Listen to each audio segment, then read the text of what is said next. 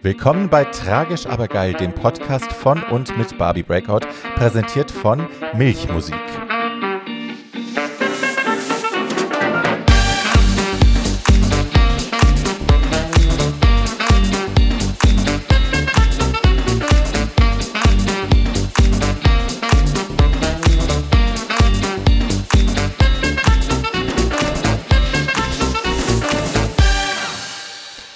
Hallo meine Lieben und willkommen zurück zu einer weiteren Folge von Tragisch aber geil. Eurem äh, hoffentlich Lieblingspodcast. Mein Name ist Barbie Breakout. Ähm, ja, die meisten von euch kennen den Podcast ja schon. Insofern, hey. Ähm, Ihr Süßen, heute ist, also wenn diese Folge erscheint, ist der 24. Dezember, es ist Weihnachten. Das heißt, viele von uns sind zurück nach Hause gefahren, viele von uns sind äh, losgefahren, um ihre Familien zu besuchen, Weihnachten im Kreis der Verwandten zu verbringen. Ähm, und das ist ja nicht immer einfach. Also jetzt von den normalen Familienspannungen mal abgesehen, die es eben so gibt, ist es für viele Leute ganz schön anstrengend, äh, jetzt zurückfahren zu müssen. Ähm, oftmals stehen politische Themen im Raum, die vielleicht nicht besprochen werden können, ohne dass es knallt, äh, Stichpunkt Impfungen und so. Oder äh, ein weiteres Thema ist auch immer wieder der Körper. Viele von uns haben ja während der Pandemie zugelegt, andere Leute sind von Natur aus ähm, üppiger. Und äh, ganz oft ist dann der Gang wieder nach Hause, so ein bisschen der Gang nach Canossa. Da wird dann äh, jeder Verwandte fühlt sich bemüßigt, mal einen Kommentar abzulassen, ob man jetzt zugelegt hat oder abgenommen hat oder so. Ne? Ähm, für viele von uns ist das ein, eine Tortur. Und da will ich an dieser Stelle schon mal sagen, I'm very sorry. Es tut mir sehr leid, dass äh, ihr da jetzt durch müsst. Ich weiß nicht, ob ihr müsst, aber ihr habt es euch ausgesucht wahrscheinlich. Ihr hättet auch woanders bleiben können, nehme ich an. Aber hey, ähm, ja, es tut mir leid, dass ihr da jetzt in dieser Situation seid, dass das ähm, euch bevorsteht. Und ich meine, die einzig richtige Reaktion, ne, wenn einem irgendjemand ungefragt äh, Kommentare, Kritik zum eigenen Gewicht gibt, ist eigentlich immer Halsmaul. Ähm, ich weiß, dass das im Familienkreis nicht bei allen üblich ist und nicht immer möglich. Insofern, äh, ja, also, ne, wenn ihr nicht direkt sagen wollt, dass sie doch einfach mal die Fresse halten können, ähm, es ist total legitim zu sagen, ich will da nicht drüber reden. Es ist total legitim zu sagen, es geht dich nichts an.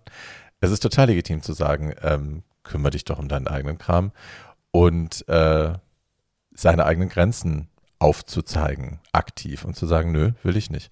Ähm, wenn die Leute euch zu sehr auf den Sack gehen, bei den anderen Themen äh, eine Runde ums Haus gehen, ist immer schön hilft. Ne? Man kann einfach mal ein bisschen die Luft rauslassen, den Dampf ablassen und ähm, kommt dann halt später wieder. Es ist ja auch alles irgendwie kein Ding. So, ähm, ihr habt in der Beschreibung schon gelesen, mein Thema diese Woche ist äh, tatsächlich auch, hat mit Körper zu tun, hat mit äh, Essen zu tun und äh, mit Body Image. Ähm, was diese Folge nicht ist, und das will ich gleich am Anfang ganz explizit sagen, es geht in dieser Folge nicht um Diättipps, es geht nicht um Lebenshilfe, es geht nicht darum, wie ihr besser, schneller abnehmen könnt oder äh, erfolgreicher im Fitnessstudio seid oder so, äh, weil so ein Scheiß äh, müssen wir uns ja das ganze Jahr anhören, wir Menschen, die wir nicht idealgewichtig sind. Ähm, und ich werde einen Teufel tun, dass wir das hier im Podcast auch noch machen. Äh, mein Gast diese Woche ist ja Moran Thaler. Der ist Fitnesscoach und äh, Personal Trainer. Aber ähm, da haben wir im Vorfeld schon, ich habe das ganz klar gemacht, äh, obwohl er einen super Ansatz hat, einen ganzheitlichen Ansatz und ähm, ne, das ganz anders betrachtet als so viele andere seiner Zunft, habe ich gesagt, also weder wird es hier äh, Essensplan geben oder ne, Ernährungstipps oder eben dann äh, Fitness-Coachings. Das könnt ihr alles mit ihm persönlich machen. Er hat ein Instagram, da kann man ihn erreichen. Ich packe das alles in die Show Notes, dann könnt ihr dem schreiben. Ähm, der ist sehr gut in seinem Job und er macht tolle Sachen und ich finde seinen Ansatz Bombe, aber eben nicht hier. So, das war von Anfang an klar. Ähm, Ihr werdet merken, es ist diese Woche mehr ein Gespräch, ein Dialog als jetzt so ein hartes Interview, weil es eben auch um ein Thema geht, das mir sehr am Herzen liegt und weil äh, Moran mich angeschrieben hat. Also er hat gesagt, er würde gerne in den Podcast kommen und auch über Körper sprechen, über Body Image sprechen, besonders auch gerade im schwulen Kontext und das finde ich super. Ähm, aber ja, es ist jetzt nicht, es ist kein Gast, den ich eingeladen habe, weil ich einfach nur seine Lebensgeschichte hören will, sondern wir haben ein Thema, über das wir reden, so wie ich das mit Kaya auch schon hatte in der Therapiefolge. Insofern, ja, erwartet kein reines Interview, sondern es ist eben ein Dialog. So. Ähm, wer mich kennt, wer mein Buch gelesen hat, weiß das. Äh, wer mich kennt, weiß das auch. Ähm, für die Leute, die beides noch nicht äh, noch nicht in den Genuss gekommen sind, sage ich es nochmal vorweg. Ich habe äh, in den, also ich war vergleichsweise also ich war immer schlank eigentlich, mein ganzes Leben lang. Ähm, eine Zeit lang war ich ganz schön sportlich und habe dann ähm, eine massive Essstörung bekommen durch ganz viele Geschichten, äh, die das begünstigt haben. Aber ja, ich habe eine massive Essstörung bekommen, habe äh, ja Bulimie bekommen äh, und also habe mich generell absolut gaga ernährt eine ganze Zeit lang, aber hatte dann eben auch eine krasse Bulimie für ein paar Jahre. Und als ich die unter Kontrolle bekommen habe, durch therapeutische Hilfe, als ich aufgehört habe zu kotzen, habe ich natürlich automatisch zugenommen. Ne, weil das ganze Essen, was ich normalerweise erbrochen habe, dann eben drin geblieben ist.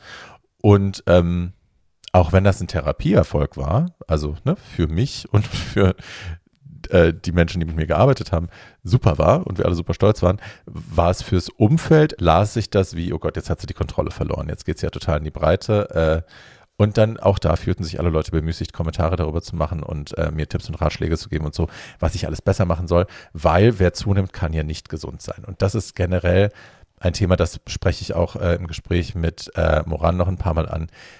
Diese gesellschaftliche Konzentration darauf, dass äh, schlank und sportlich gleichzeitig gesund ist und alles andere eben nicht, macht's ganz schön kompliziert für Leute, die eben nicht schlank und sportlich sind. Ähm, viele von uns kennen das ähm, dass zum Beispiel Essen in der Öffentlichkeit ein Thema ist, äh, was unangenehm ist, ne? weil Leute bewerten, was man isst, wenn man nicht idealgewichtig ist.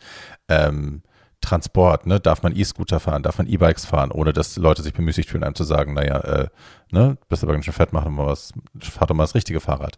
Ähm, in der Mode ist es genauso. Äh, ich kann, seitdem ich zugenommen habe, äh, fällt es mir sehr schwer, sexy Klamotten zu finden für Barbie. Ich musste, äh, also ich habe ja schon immer viel schneidern lassen.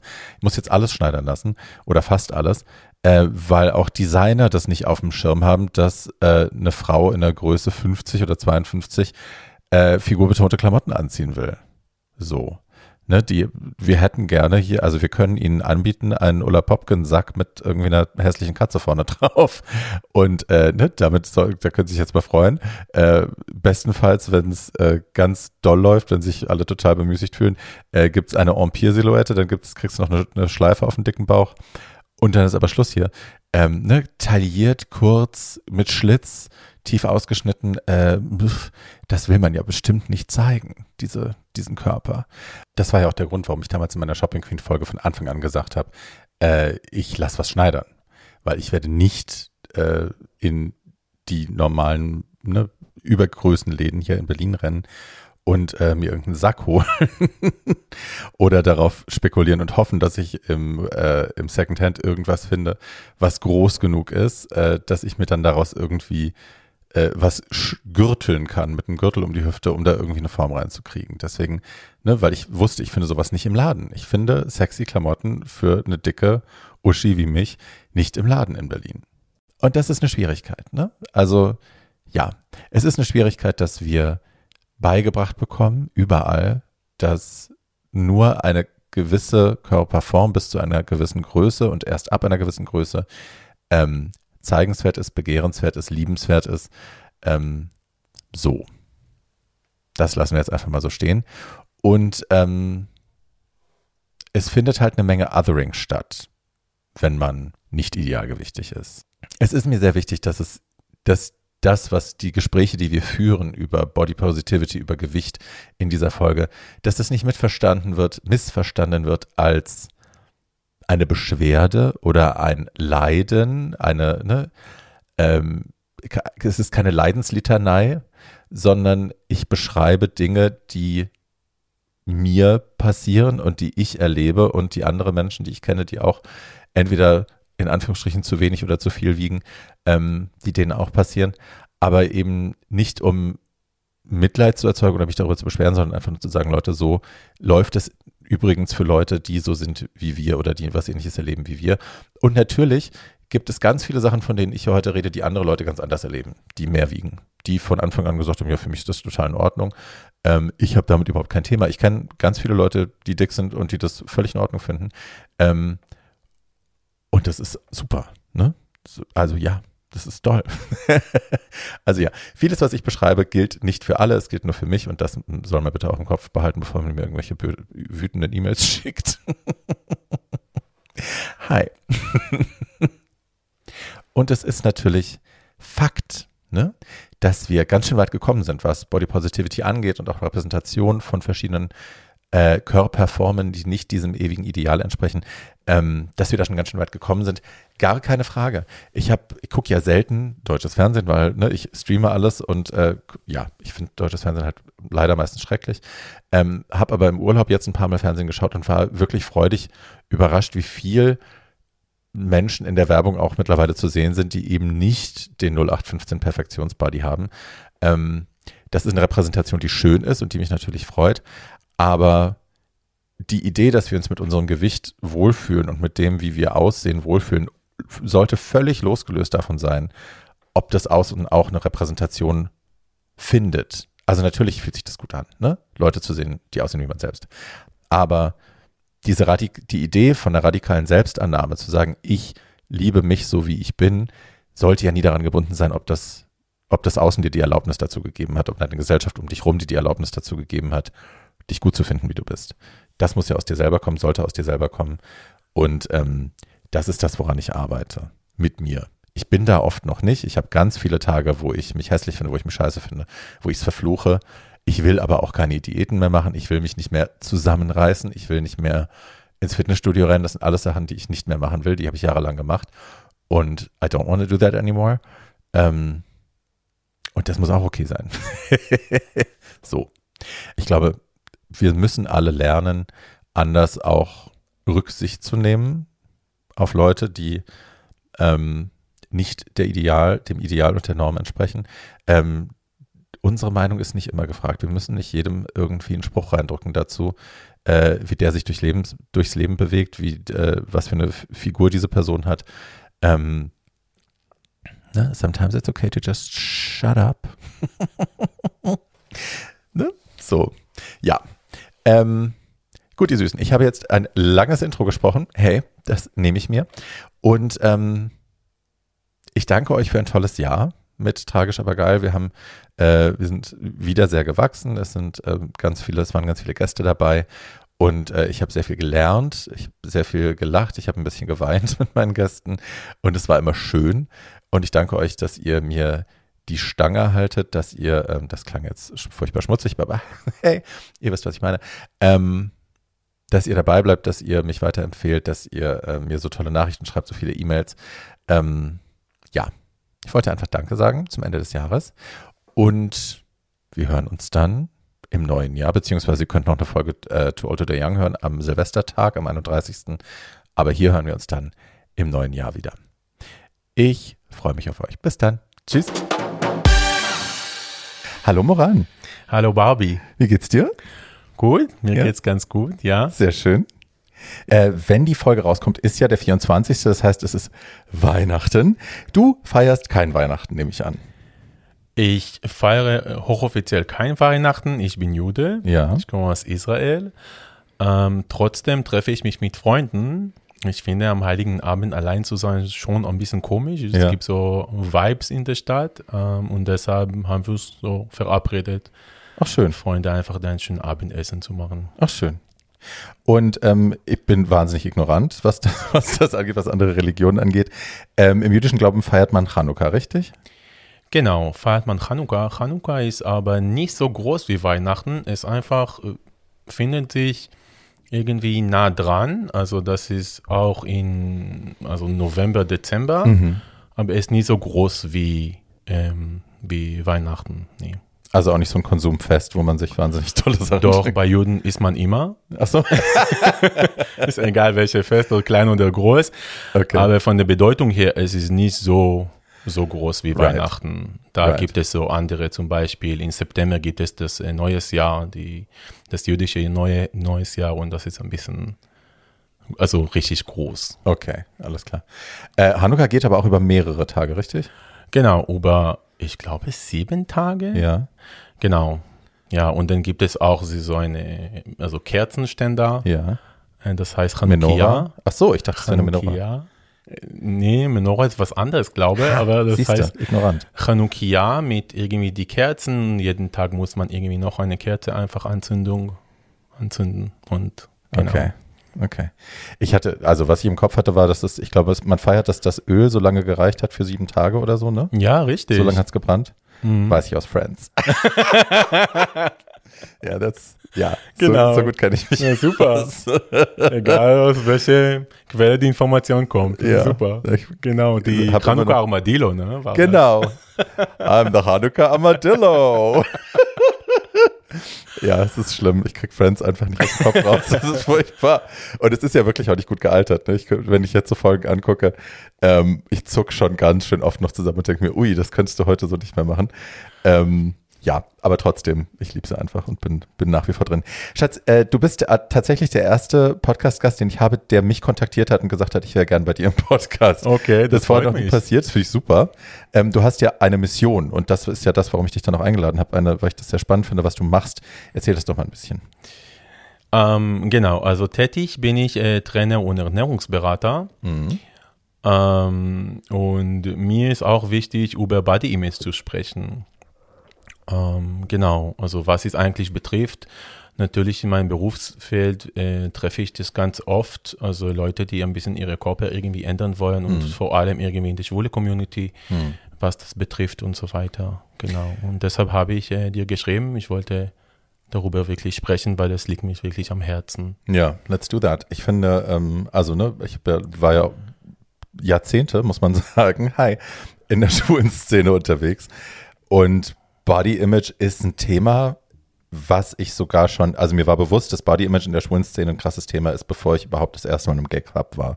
So, weil alles, was ich kannte an Darstellung von Männlichkeit in einem schwulen Kontext immer extrem körperästhetisch war, immer übermäßige Idealkörper äh, dargestellt, we wenig bekleidet und so. Also das war mir schon bewusst, dass um da mitzuspielen, müsste ich quasi im besten Fall auch so aussehen. Ähm, und das ist nicht wirklich besser geworden, habe ich das Gefühl. Also es ist, ich glaube, die, die, das Ideal, was wir haben, hat sich ein bisschen entspannt. Also momentan ist der Dadboard irgendwie trendy. Eine Männer, die eigentlich maskulin gebaut sind, aber wo ein bisschen mehr dran ist, ein bisschen mehr Speck auch drauf ist, das darf wohl sein. Aber ähm, also ich erinnere so die, die harten, harten Jahre, wo man wirklich gar kein Gramm Fett haben durfte und alles andere musste irgendwie so anabol äh, getuned sein. Ähm, das erinnere ich schon noch sehr gut und ich glaube, das existiert wohl auch noch. Und wann war das denn? In welche Zeiten? Also, wann war ich das erste Mal im Gay Club? Ich glaube 93, 92, 93, da war das, also da in Frankfurt, ne, war es nicht so extrem, aber Okay. ähm, die, die Jungs, die so aussehen, gab es auf jeden Fall auch und die waren auf jeden Fall auch die begehrtesten. Und ähm, also ich glaube, die Jahre, wo ich dann aufgehört habe, mich auch damit irgendwie zu beschäftigen oder mich damit auch zu versuchen zu identifizieren, waren dann so Ende der 2010er, würde ich sagen. Aber bis, also ja, ist eine lange Zeit, wo das sehr prominent immer noch da war. Du bewegst dich noch in schwulen Kontexten, du gehst auch aus und gehst in die Szene, wenn man darf. So? Äh, eher weniger. Hm. Ähm, ich gehe nie so gern äh, zum Clubs. Ähm, ich habe irgendwie, ähm, ja, ich habe irgendwie das Gefühl, dass ähm, es gibt irgendwie, ähm, sie gruppieren sich immer und irgendwie gibt nicht wirklich so Kontakte. Also sie versuchen keine Kontakte äh, zu äh, verknüpfen. Und ganz ehrlich mag ich nicht irgendwie betatscht werden. Mhm. Und deshalb, ich äh, gehe normalerweise zu gemischte Clubs. Mhm. Genau, weil dort ist irgendwie ein bisschen entspannter, gibt es auch die äh, Schwule dort und so, aber sie sind nicht so forsch Mhm. Wie äh, in andere Szenen. Das ist meine Erfahrung auf jeden Mhm. Fall, ja. Also du bist oft angefasst worden gegen deinen Willen oder ohne Consent. Einfach, dass gleich mal reingekniffen wird, oder was? Genau. Ähm, ja, wenn ich mit Freunden äh, gegangen bin, ich, ich habe die Erfahrung schon gemacht, dann äh, war in so einem kleinen, Kreis und dann war ich in, in, in der Mitte getanzt oder war ich gegen die Wand. Also das finde ich nicht wirklich so schön. Deshalb äh, normalerweise gehe ich, wo es ein bisschen ruhiger, weil ganz ehrlich, wenn ich ins Club gehe, dann will ich tanzen. andere Dinge kann ich woanders auch machen. Very true. Genau, deshalb, ich, ich beurteile das nicht, jeder kann machen, was er will, aber bei mir ist wirklich so tanzen und ein bisschen Spaß haben.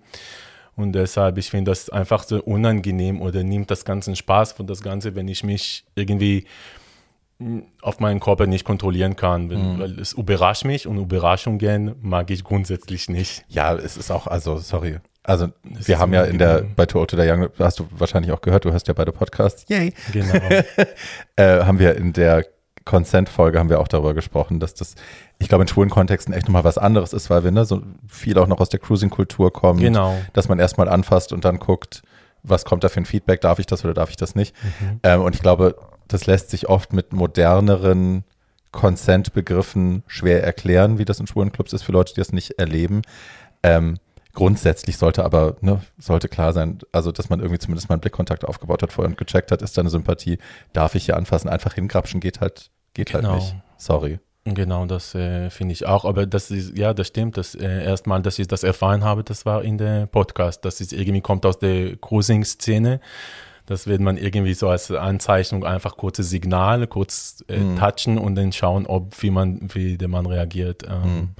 Aber ich finde, wenn es so eng ist und so viele Leute sind, das ist vielleicht ein bisschen, also too much manchmal. Und ich glaube, weil es gibt auch manche, die drauf sind, kommen auch welche Reaktionen, die auch irgendwie asozial, also mhm. kommen nicht irgendwie, ich habe was versucht und das war, sondern ich habe versucht, er wollte nicht, jetzt werden wir darüber diskutieren. Ja, oder ich packe dann gleich nochmal. Genau, und das ja, ist ja. irgendwie, nee, Deshalb. Ja, ist halt auch ein Drogenthema, ne? Wie genau. Also ich habe, wie oft mir, und das hat nichts Sexuelles in dem Fall, aber wie oft mir irgendwelche druffen Idioten im Club äh, in die Haare fassen wollten oder ins Gesicht fassen wollten, mhm. ne? Und ich meine, wenn du, also A, wenn du meine Haare anfasst, bist du tot.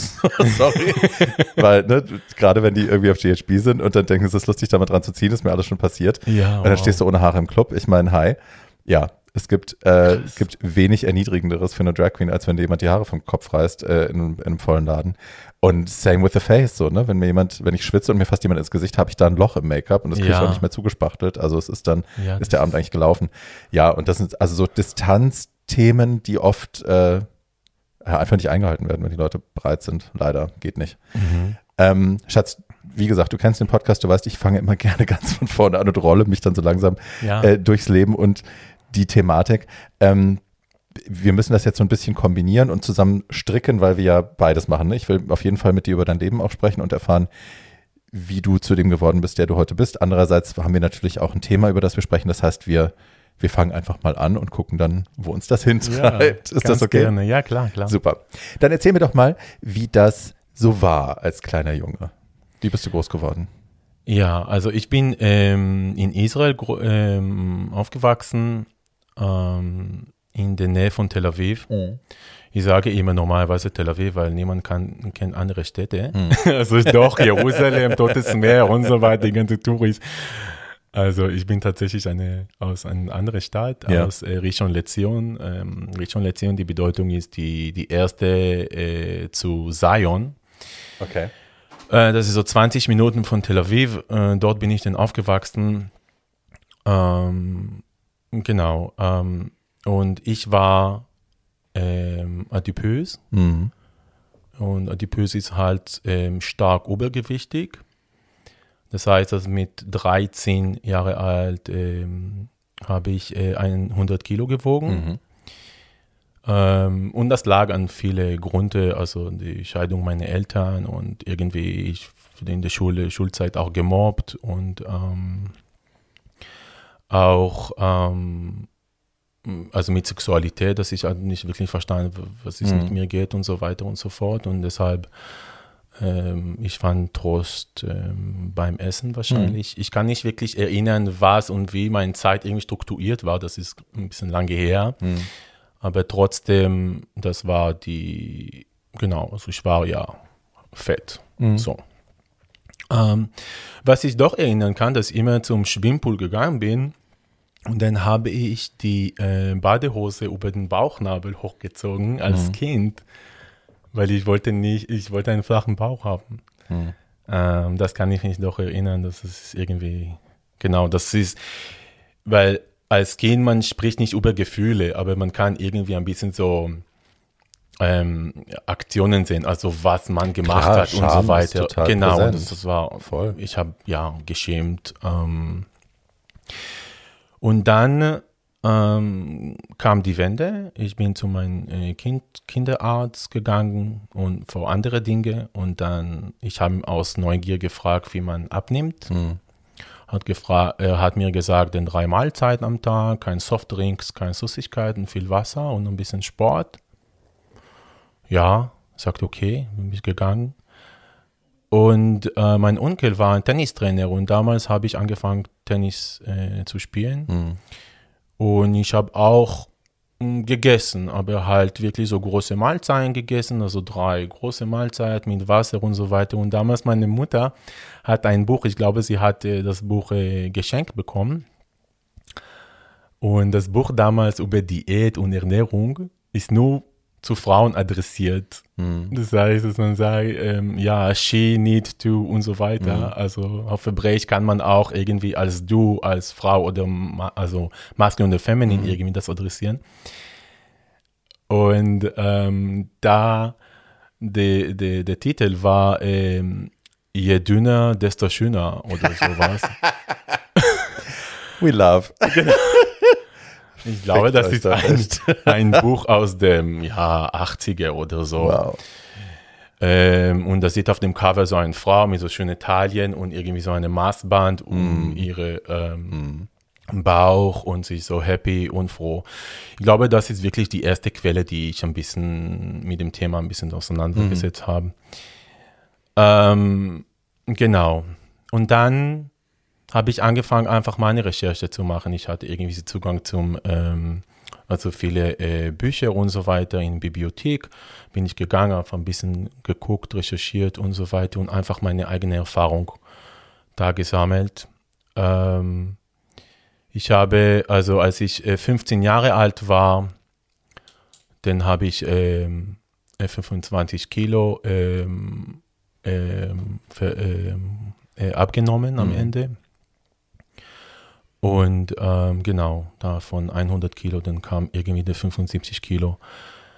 Ähm, und das war total anders. Hm. Da hatte ich irgendwie ein anderes Gefühl und so weiter. Ich wollte meine schwule Zeit auch zelebrieren. Hm. Warst du da schon out? Äh, Genau, also mit Outing, es ist äh, anders. Mit Outing bin ich ja mit 15 oder 14,5 geoutet. Nicht, weil ich ähm, das cool fand, nein, sondern weil ich wollte nicht mehr anlügen. Mhm. Weil ich habe so viele Strafe von meinen Eltern bekommen, weil ich wollte nicht sagen, wo ich bin. Aber trotzdem, damals, das war auch der Anfang von Internet. Mhm. Man hat äh, MIRC oder solche irgendwie Programme, die man kann ein bisschen chatten. Und dann war auch die Möglichkeit, Männer zu treffen. Und da habe ich das auch gemacht. Ähm, ich habe Männer getroffen bei 15, also 14,5 nicht, aber bei 15. Und ähm, genau. Und Wie alt waren die Männer? ja, also das war unterschiedlich. Natürlich, wenn man so jung ist, dann kommen irgendwie andere alte Klassen, würde ich sagen. nee, weil die, die, ähm, die Kinder halt in, in meinem Alter waren so, nee, wir sind erwachsen, wir wollen nicht, wir wollen nicht und so weiter. Das, die finden sich irgendwie so uninteressant in diesem Alter und deshalb, das war immer ein bisschen älterer. Damals habe ich ähm, mehrmals gedatet mit einem Fotograf aus Tel Aviv, ähm, der 30 Jahre alt war und er war immer so stolz, dass er schmeißt seine äh, Freunde weg, sobald sie äh, 18 Jahre alt sind. Wow. Damals fand ich das kein Problem. Wow. Irgendwie. ich fand das Wow. okay. Ich fand dann irgendwie Fällt so, mir ein Wort mit P ein. Ja, Wow. ich fand ihn richtig äh, sexy damals und das irgendwie sehr erwachsen hat, irgendwie schon seine Wohnung und bla Mhm. und so weiter. Fickt aber Kinder. Ja, Wow. ja. Ähm, und ähm, genau, und dann, als ich immer so angelügt habe, meine Eltern und so weiter angelogen, irgendwann war mir zu viel.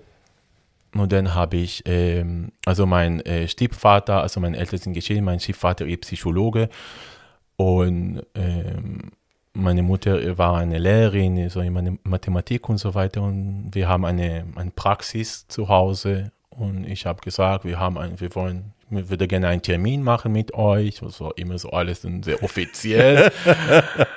ähm, genau. Und dann haben wir wirklich so einen Termin festgelegt. Dann bin ich in, in diesem ähm, äh, Praxis gegangen, also in diesem Raum und habe gesagt, ja, es tut mir leid, ich habe was zu erzählen ihr werdet kein Kinder von mir, von mir haben, ich bin schwul. So.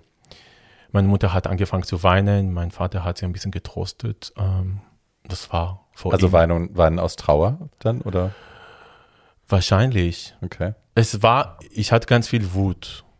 Es war mir nicht so ähm, wichtig, quasi in diese Situation ein bisschen mit so Spitze, ähm, ähm, Fingerspitzengefühl irgendwie umzugehen, sondern das war mir wichtig, einfach dass. Das ist ja auch nicht dein Job als Kind. Lo, genau, los ja. mit, der, mit der Sache, weil ich will nicht mehr lügen. Ja. Ähm, meine Mutter hat von mir einfach in diese Woche oder zwei Wochen ignoriert.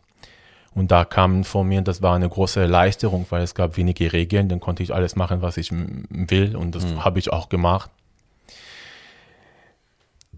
Und dann habe ich auch angefangen, darüber zu sprechen, ein bisschen mehr mhm. über schwules Leben, weil es war irgendwie so, man konnte sich treffen, Clubs und so weiter. Das war alles schon, ich war sehr gut informiert, auch damals. Und ähm, genau, und dann irgendwann kamen auch die Regeln. Äh, meine Eltern wollten ja die meine Freunde äh, treffen und ähm, sie wollten auch, dass ich irgendwie auf eine bestimmte Zeit irgendwie zu Hause bin und was ich mache und wo ich bin und so weiter. Mhm. Damals im Gespräch habe ich auch gesagt, dass ich einen Freund habe und er ist über 30. Meine Eltern meinen, dass sie eine Polizei rufen. Ja. Sofort. genau. Und deshalb habe ich ähm, diesen Typ den angerufen und gesagt, tut mir leid, ich glaube, wir müssen uns trennen. Und sagte, ja, das ist gar kein Problem. Tschüss, das war sehr, sehr einfach. also wow. da war sehr, sehr einfach. Ähm, genau, er wollte keine Probleme haben und über 30, man weiß ja, was man tut. Mhm. Ja, und deshalb, genau. Ähm, ja, also mit, mit Körper und so weiter, also damals habe ich ja Tennis gespielt, aber irgendwann war es ein bisschen so Probleme mit einer Verletzung in meinem Knie und so weiter. Dann habe ich angefangen äh, mit äh, Fitness, mit mhm. Fitnessstudio. Und, und das war irgendwie so eine Empfehlung von meiner äh, Physiotherapeutin. Mhm. Das, und sie hat mir zwei Möglichkeiten gegeben, entweder Fitnessstudio, ein bisschen äh, mein Bein, also ein Bein hat irgendwie Umfang, ich habe eine Verletzung, den Umfang von dem äh, ganzen Oberschenkel irgendwie ver äh, verloren. Ich sollte meine Beine irgendwie so ausgeglichen kriegen. Und das heißt, irgendwie ins Gym gehen und ein Bein einfach ein bisschen mehr aufpumpen als das andere. Und äh, das habe ich auch gemacht. Ich habe mhm. angefangen. Das war mir totlangweilig. Das konnte ich nicht. und die zweite Möglichkeit war einfach zum Tanzen. Ja. Und dann habe ich ähm, angefangen mit Tanzen. Was hast du gemacht? Äh, Ballett und Modern habe ich Ach, getanzt, schön. zehn Jahren. Schön. Und bei Ballett und Modern, das war auch irgendwie so ein Aha-Moment für mich, wirklich mich als ich mhm. im Spiegel einfach zu betrachten, zu gucken, mhm. egal welche Winkel, auch wenn es nie so ästhetisch aussieht, egal, einfach gucken mhm. und schauen. Ähm, das hat mir auch ganz viel irgendwie beigebracht über, über wie ich mich bewege, wie ich mich verhalte und so weiter. Also meine ganzen ähm, Existenz halt. Ja. Wie muss man sich das denn vorstellen? Ich kann mir, also ich kenne jetzt nur Tel Aviv selbst. Ich, das, die Stadt, aus der du kommst, kenne ich nicht. Ähm, das ist ja auf dem Papier sehr, sehr homofreundlich. Ich weiß aber auch, als, als ich da war, gab es durchaus Leute, die das alles nicht so hot fanden mit den Gays. Ähm, wie muss ich mir das vorstellen? Als ein Junge, der Ballett tanzt, ich habe ja selber auch Ballett getanzt, ich ah. bin wahnsinnig diskriminiert worden deswegen, ich habe es deswegen auch aufgehört. War das für dich ein Thema? Ja, also ich habe schon angefangen mit 16. Ja äh, Ballett äh, und Modern zu tanzen. Ähm, ich war die einzige Junge oh. in der Klasse. Ich auch. genau. Ähm, weil die Klasse war auch für Erwachsene und ich habe nicht wirklich so als Kind angefangen. Das war mhm. weniger ähm, weniger Problem. Ähm, ich war stolz drauf. In der Schule war ich, bin ich sowieso gemobbt und so weiter. Also mhm. da, wenn irgendwie noch ein Punkt war für die Jungs, das war auch gar kein Problem. Okay, also, verstehe. Deshalb für mich irgendwie Tanzen war sehr Geborgenheit. Also das war wirklich mein Platz, wo ich alles machen kann, Mhm. äh, wie ich will und genau. Und damals auch, weil ich schon geoutet bin, war ich auch unterwegs mit anderen Leuten, also nicht mit meinen Schulkameraden, sondern mit anderen, die irgendwie mich so ähm, akzeptiert, wie ich bin oder Mhm. dass wir alles in gemeinsam haben. Hat es denn irgendwann auch eine, also ich kenne viele Menschen, die Ballett machen, gerade dieses ständig sich im Spiegel beobachten und ständig den Körper checken. Ähm, ich kenne viele Leute, die aus dem Ballett kommen, die wahnsinnige Essstörungen davon getragen haben deswegen, weil halt die Kontrolle immer da ist. Ich glaube, die Jungs sind ein bisschen entspannter, weil die sollen ja auch ein bisschen Masse haben, die sollen ja heben können, die Frauen heben können und so. Aber gerade bei den Mädels ähm, wird es ja dann oft sehr ungesund beim Ballett, weil ne, so leicht wie möglich und so, so dünn wie möglich. Hat es denn bei dir jemals das Ballett irgendwas ausgelöst, dass du dann ein ungesundes Verhältnis zum Essen bekommen hast dann? Oder war das, warst du damit eigentlich durch? Ähm, Ballett für mich war nicht irgendwie mich zu präsentieren oder auf der Bühne zu sein. Mein Traum war einfach ein Tanzlehrer zu werden. Okay, Und deshalb, das kamen nicht wirklich solche Ansprüche. okay. Ähm, trotzdem, ich war, ich habe das auch gemacht. Ich war auch ein Ballett, äh, nicht Ballett, sondern ein, ein Tanzlehrer. Mhm. Und das war nicht für mich das Ding. Trotzdem habe ich angefangen, ein bisschen weiter zu tanzen und ich habe auch gemerkt, dass bei mir es löst irgendwie Dinge, die ich nicht möchte. Mhm. Ähm, das Ding mit Ballett, du tanzt, du musst perfekt sein, bist du aber nie perfekt. Mhm. Du kannst das nicht. Mhm. Egal wer oder so weiter. Und Perfektion ist wirklich ein großes Thema bei mir und ich muss irgendwie davon ein bisschen abzuweichen. Mhm. Ich darf nicht so großes Spot irgendwie drauf geben, um mich zu, äh, zu schützen. Mhm. Und deshalb habe ich auch entschieden, also mich entschieden, aus diese ganzen Tanzen und so weiter zu gehen. Ähm, und einfach habe ich den Weg zum Fitness gefunden. Mhm. Genau. Und als Tänzer, ähm, also Tänzer haben irgendwie sehr kräftige Beine, das ist äh, ganz klar, aber der Oberkörper ist ein bisschen also flacher Mhm. weil sie trainieren weniger den äh, Oberkörper. Da wollte ich das ein bisschen harmonischer zu kriegen und deshalb habe ich, hatte ich damals einen Trainer, einen Personentrainer, der hetero war und von ihm, obwohl ich geoutet war, wenn man outet, man sollte sich immer immer wieder den outen und das ist manchmal sehr erschöpfend äh, und das wollte ich nicht. True. Ich hatte keinen Bock.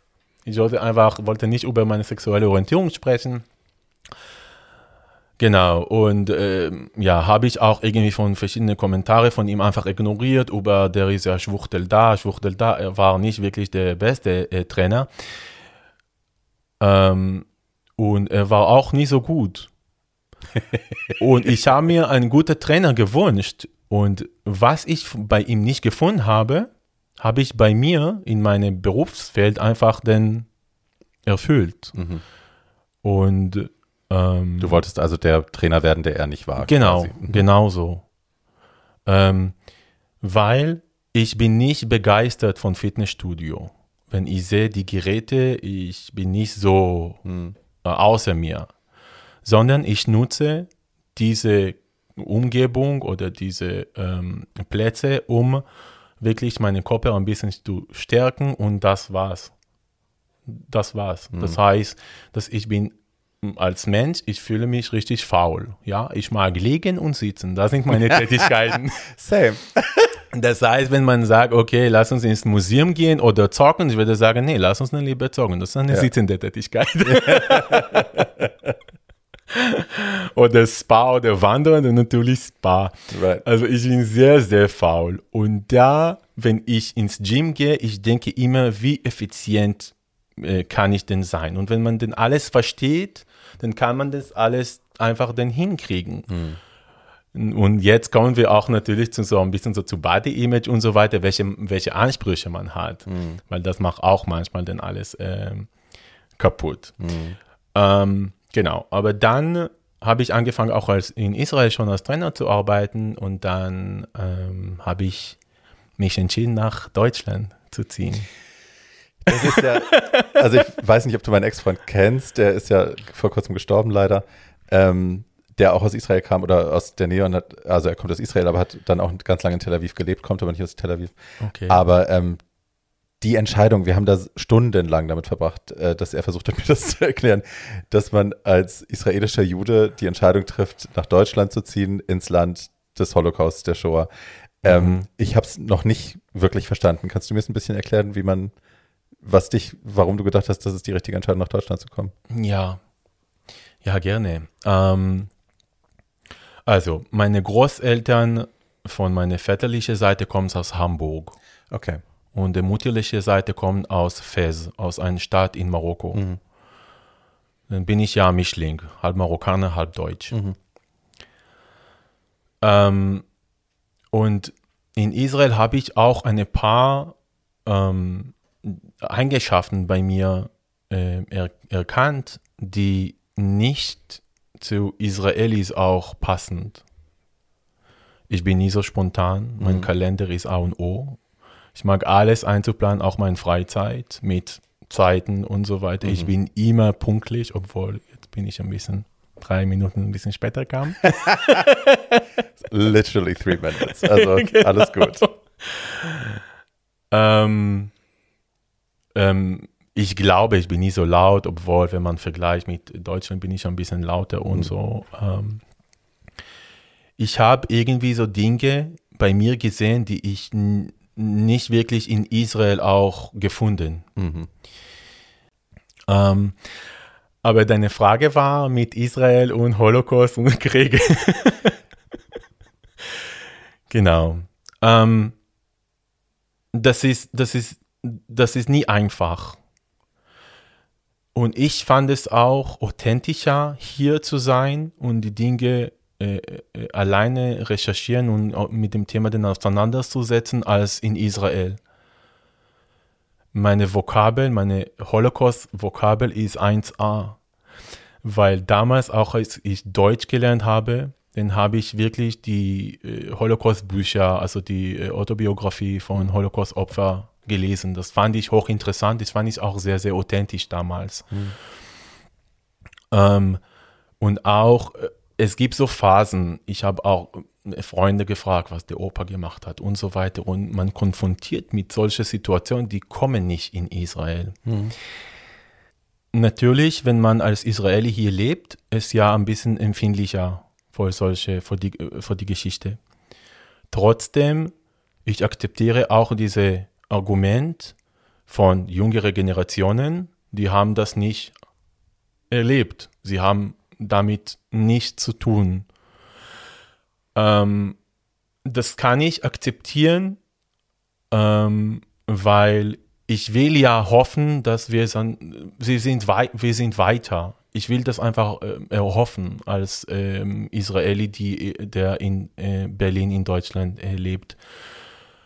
Leider, ähm, ich erlebe manchmal auch Di- Diskriminierung, ähm, nicht, ja, manchmal auch, weil ich äh, Jude-Israeli bin, aber ich habe das ganz viel erfahren in die, in die, ähm, mit den ganzen Flüchtlingen, also mit in, die, in deutsche, ähm, sorry, in deutsche äh, Kreisen, Sozialkreisen, dass sie haben sich gewagt, ganz radikale Meinungen zu äußern. Was für welche? Zum Beispiel, äh, wenn wir über Thema äh, Burka sprechen, dass äh, sie wollen das Gesicht sehen. Das ist unangenehm und so weiter und so fort. Und man heutzutage denkt irgendwie über Corona, dass man hat die Maske, man hat irgendwie seine Sunglasses und das war's. Man sieht ja nicht das genau wie Burka, wenn man irgendwie so Right. denkt, die ganzen, die ganzen, das ganze Gesicht ist so gedeckt. Aber damals war wirklich ein großer Skandal, weil Leute fühlen sich irgendwie unwohl und unsicher, wenn sie Gesichter nicht ide- identifizieren können. Also Ich glaube, es ist also speziell verstärkt, ne, wenn das zu einem gewissen Feindbild im Kopf passt. Also wenn man beigebracht bekommen hat, Leute, die eine Burka tragen, sind potenziell Terroristen. Genau. Deswegen müssen wir die Gesichter sehen und so. Ja. Das ist natürlich ne, auch ein geschaffenes Feindbild. Ähm, bei Nonnen haben sie ja kein Problem damit zum Beispiel oder Ja. bei Imkern oder ne, andere Leute, wo man das Gesicht nicht sieht, da ist das völlig in Ordnung. Ähm, ja, also die Angst in Anführungsstrichen kommt ja daher, die Ablehnung kommt ja daher, dass es, äh, dass da ein Subtext ist, ne, dass man, Genau. dass die Idioten davon ausgehen, eine Frau, die eine Burka trägt, ist potenziell eine Terroristin. Genau. Aber damals ist tatsächlich das erste Mal, dass ich wirklich von Deutschen gehört habe, solche starke Meinungen über anderen Leuten, also Mhm. andere ähm, äh, Volk. So. Das war nicht so davor. Also ich habe das nicht wirklich erlebt. Und ich sagte, okay, man muss wirklich hier aufpassen, weil ist ja schwierig. Ist ja schwierig, man muss aufpassen, nicht irgendwie so ein Pflaster mit vielen verschiedenen Organisationen und so weiter, sondern wirklich irgendwie ein bisschen tiefer gehen und schauen, wie, wieso? Wieso fühle ich mich ein bisschen superior, äh, ähm, wenn ich Deutsch bin, als irgendwie andere, die Ausländer sind oder Immigranten sind oder Leute, die hier entschieden haben, irgendwie zu leben. Genau. Ist, also ja, es ist leider nicht nur ein deutsches Problem, sondern ja, ne, schau nach Amerika oder so. Genau. Ähm, also ich glaube, das tragende Thema ist oft das Weißsein, nicht so sehr die Nationalität, sondern vor allem auch das Weißsein und das christlich Weißsein. So, wir sind Mhm. Mehrheitsgesellschaft, wir sind die, die's, die die Welt besiedelt haben und ihr, alle, die ihr andere Kulturen habt, seid uns unterlegen. Wir sind die zivilisierte Welt, das wird ja auch oft gesagt. Mhm. Man spricht ja oft, wir sitzen hier in der zivilisierten Welt und man, einem ist gar nicht klar, wie rassistisch das eigentlich ist, wenn man sowas sagt. Ne, weil das ist ja so, wir sind ja die zivilisierte Welt, wir sind die, die den Ton hier angeben. Ja, ähm, ja, so, du weißt genau, was ich meine. Genau, ja. Sträuben sich schon wieder die Nackenhaare. ähm, ich, du hast es gerade kurz angeschnitten, du wirst sicherlich auch äh, als Israeli viel Diskriminierung erfahren haben, jetzt so in, vor allem im letzten Jahr, nehme ich an, ne? Genau, das ist ein bisschen äh, stärker geworden. Ich kann mich erinnern, als ich mit, mit meiner Mutter irgendwie im, im also zwölf, ich bin im Tram gefahren äh, Richtung Weißensee und habe mich mit meiner Mutter telefoniert auf Hebräisch und niemand hat geschrien, auf, in Deutschland spricht man Deutsch. Hm. So, ja, das fand ich wirklich ähm, unangenehm. Ähm, auch wenn ich irgendwie auf, auf Taxi, Uber oder keine Ahnung dann steige, dann, wenn mich was fragt, woher ich komme und so weiter, weil wenn ich spreche, dann hört man schon Akzent, Hm. aber es ein bisschen französisch dann äh, klingt. Es ist nicht, ich, ich kann kein Französisch sprechen. Ähm, genau, denn ich, entweder sage ich aus Israel und Mhm. versuche ich und schaue ich, was denn passiert, oder sage ich, ähm, ja, ähm, Amsterdam, weiß es nicht. Also ich versuche irgendwie das meine Weg zu finden, aber das ist wirklich immer so eine Frage, sage ich oder sage ich nicht? Immer. Ähm, Und genau, und ähm, wegen der ganzen politischen Situation in Israel, das ist, glaube ich, so, so ein bisschen verstärkt, äh, weil ähm, in den Medien waren auch, also also die Medien waren sehr, sehr stark engagiert in diese letzte, genau, ähm, Krieg, würde ich Ja. sagen. Was ja an sich richtig ist, ne? Wenn man sich gegen Menschenrechtsverletzungen stark machen will, ist das völlig richtig und klar, gar keine Frage. Andererseits sind die Zusammenhänge natürlich auch sehr komplex. Ähm, und was mir immer nicht in den Kopf will, dass man das dann an der Nationalität festmacht. Also du bist Israeli, also bist du für mich Feindbild, weil das, was die israelische Regierung da macht, finde ich verwerflich. Und deswegen bist du jetzt mein Feind und ich greife dich an oder ich beschimpfe dich. Das macht ja Genau. keinen Sinn. Genau. Also es ist ja einfach dumm und falsch. So, Mhm. ne? Du bist nicht verantwortlich für das, was in deinem Land passiert. So. Also ja, aber es, ja, es ist gerade in Deutschland natürlich ein schwieriges Thema ähm, und da wollen wir heute auch nicht zu tief reintauchen, weil das ist ein, eine, eine Pandora-Büchse, die Genau. wir heute nicht öffnen müssen, weil wir es auch überhaupt nicht klären könnten. Hi. Ähm, wir sind ein bisschen vom Körperthema abgekommen. Lass uns da nochmal rein. Genau. Ich, ähm, du bist ja nun ein, ein ne, du hast einen Pullover an, ich kann es nur erahnen, aber ich äh, kenne dein Instagram. Ähm, ein sehr trainierter Mensch, so. Ähm, wir haben aber im Vorgespräch, hast du mir erzählt, dass du trotzdem äh, Diskriminierungserfahrungen gemacht hast. Und ich dachte erstmal so, wahrscheinlich als kleiner dicker Junge. Und dann sagst du, nein, nein, hier in Berlin schon, als schon irgendwie quasi, ne, als du schon Sport gemacht hast und so. Was war das? Ähm, also Diskriminierung in dem Sinne, ähm, ich werde nicht Diskriminierung sagen, ich würde sagen einfach, ähm, dass es war ähm, solche Momente, wo ich auch ein bisschen konfrontiert mit Body Image und so weiter. Mhm. Ähm, nach einem neuen Land zu ziehen ist ganz, ganz stressig, muss man sagen. Und Mhm. ich bin ein Stressesser. Ja, wenn es mir, wenn, wenn ich gestresst bin, dann esse ich ganz gern und liebe auch schöne Kohlenhydrate. Gut, da sind. Genau.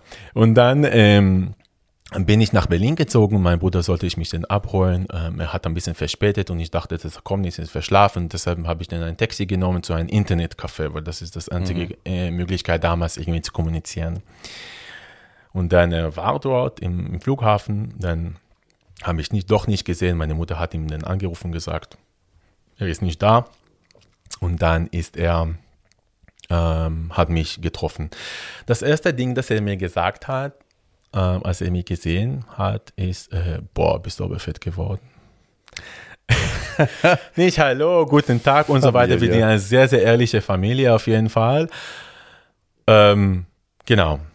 Das heißt, dass damals habe ich auch ein bisschen mehr Kilo zugenommen und aber doch nicht ganz meine ganzen Bilder auf ähm, damals war G Romeo äh, ähm, aktualisiert haben. Ja.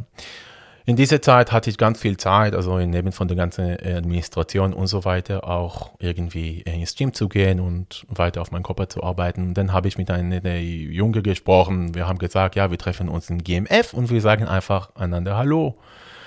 Einfach so, nicht so ganz banale Date, einfach den Hallo sagen, das war's. Dann, ich habe diesen Typ irgendwie gesehen auf die Fläche, es war neben dem Fahrstuhl da und ich habe ihn erkannt, er hat von mir ignoriert und ich habe nicht verstanden, äh, wieso und so. Und dann habe ich Mut genommen und ähm, habe mich vorgestellt, gesagt, hallo, ich bin Moran, guck mich an, wer? Wer bist du denn? Ich kenne dich gar nicht. Und einfach weggegangen. ähm, und das ist, was ich über Body Image spreche. Und ähm, am Ende, also ich habe irgendwie trainiert und so weiter, meine Wünsche auch erreicht und und und. Und der gleiche Typ hat bei mir, also in G. Romeo wieder mir geschrieben, wollte mich treffen. wenn der Körper war irgendwie anders aus. So. Da hast du dann aber Nein gesagt. Ja, genau, habe ich, Ja. hab ich einfach ignoriert. Ähm, das heißt, dass die Art und Weise, wie man denn umgeht mit der Situation, ist, ist fucked up. Völlig. Das heißt, ja, vielleicht ist nicht dein Geschmack, vielleicht habe ich nicht die aktual, aktualisierste äh, Foto irgendwie auf meinem Profil, Hm. kann man aber menschlich sein und sagen, ja, tut mir leid, passt nicht. Muss man ja noch nicht. Oder Ihr hattet euch verabredet zum Hallo sagen. Man kann Hallo sagen. Ja, Und dann was anderes machen. ja, So, genau, not a fucking problem. genau. Dich zu behandeln, als wärst du Dreck, ist ein anderes Thema. ja. So, Arschgesicht. Ähm, genau. Deshalb, ich kenne die beiden, be beiden Seiten, auch als äh, adipös, irgendwie in meiner Kindheit, auch als solche irgendwie Episoden, wo ich ein bisschen mehr Gewicht habe und in, ich entspreche auch ein bisschen weniger die schwule Kriterien, was ist eigentlich die beste Körper und so weiter oder der angesagte populäre, populäre äh, Körper. Ähm, ich kenne das und ich ähm, versuche da, davon irgendwie wirklich fernzuhalten. Das ist nicht mein, das ist wirklich nicht mein Ding. Auch als Trainer, der irgendwie ähm, trainiert, Leute irgendwie ihre Wünsche und Körperziele quasi zu erreichen. Es ist halt echt eine Besessenheit, ne? Bei den, bei den Gays vor allem. Ich glaube, es ist jetzt durch Social Media, durch Instagram und so, glaube ich, nochmal ein, ein kollektiveres Problem geworden der Welt, das jetzt nicht mehr so massiv nur die Gay-Community angeht. Ähm, ich glaube, es geht jetzt mehr Leute an, breiter, ne? weil alle Leute, die Instagram haben, sind ständig mit Idealvorstellungen oder nicht mal ideal, auch künstlich erzeugten Idealvorstellungen. Ne? Wenn wir uns die Kardashians anschauen, wie viel BBLs muss man haben, wie oft, ne? wie klein geht die Taille noch, wie fett der Arsch. Ähm, das ist ja, wir reden ja nicht von realen Körpern in dem Fall noch nicht mal. Also ich glaube, die, das Idealbild ist ja nicht mehr real, sondern eben Genau. ein, ein artifizielles, erschaffenes, wo ich nichts dagegen habe, aber ne, d- sich damit zu vergleichen, ist halt gaga. Ähm, was ich habe, ich bin vor Jahren mal, habe ich äh, mir einen Spaß draus gemacht ähm, und habe Leute gefragt, mit denen ich zu tun hatte, ähm, weil wir von Körpern gesprochen haben. Ich habe schwule Männer gefragt, äh, wie viel Lebenszeit sie bereit wären, wenn sie die Möglichkeit hätten, den Wunsch frei hätten, wie viel Lebenszeit sie bereit wären zu opfern, Ja. Um für den Rest ihres Lebens den perfekten Körper zu haben. Also wärst du bereit, ein Jahr deines Lebens zu opfern? Wärst du bereit, fünf Jahre zu opfern? Ich hatte tatsächlich einen, der gesagt hat, fünf Jahre wären, wären okay für ihn, wenn er dann für den Rest seines Lebens ähm, den perfekten Körper hätte. Und ganz viele haben gesagt, ja, so ein halbes Jahr, ein Jahr oder so, das wäre völlig in Ordnung. Und ohne irgendwie mit der Wimper zu zucken. Ne? Also es war gar nicht so ein, was, ich soll weniger leben, nur damit ich irgendwie perfekt aussehe. Auf Ja. gar keinen Fall, das mache ich nicht. Sondern die meisten haben halt irgendwie gesagt, also irgendeine Zahl hat jeder gesagt. Es hat keiner gesagt, nein, mache ich nicht. Wow. Und das ist, nach wie vor habe ich das im Kopf und denke mir immer wieder, das ist halt echt fucking sick. Und ich will ja, ich will ja Fatness auch nicht promoten, ne? darum geht es mir nicht. Mir geht es darum, dass, dass es da eine radikale Selbstakzeptanz geben muss. Mhm. Also auch, ne, ich war jahrelang essgestellt, ich habe jahrelang Blödsinn gemacht mit Drogen und dann später mit Kotzen und was weiß ich alles. Ich habe mich lange, lange, lange von 1500 Kal- Kilokalorien am Tag äh, ernährt und habe irgendwie drei, viermal Bikram-Yoga die Woche gemacht. Also es war Mhm. wirklich alles auf Burning, Burning, Ja. Burning, ähm, Shredding, wie man heute sagt, äh, ausgelegt. Und es war halt nicht gesund. So, und es ist nicht gesund. Also ich bin auch kein Freund von diesem, von diesem Konzept, wo man nur fett sein darf, wenn man einen Grund dafür hat. Also ich habe zugenommen, weil ich ein hormonelles Problem habe oder ich bin dick, weil ich äh, mit der Schilddrüse stimmt was nicht oder ich habe Stress gehabt oder so. Ich bin eine große, große Freundin davon, einfach zu sagen, ich bin, also ich esse gerne, ich bin faul.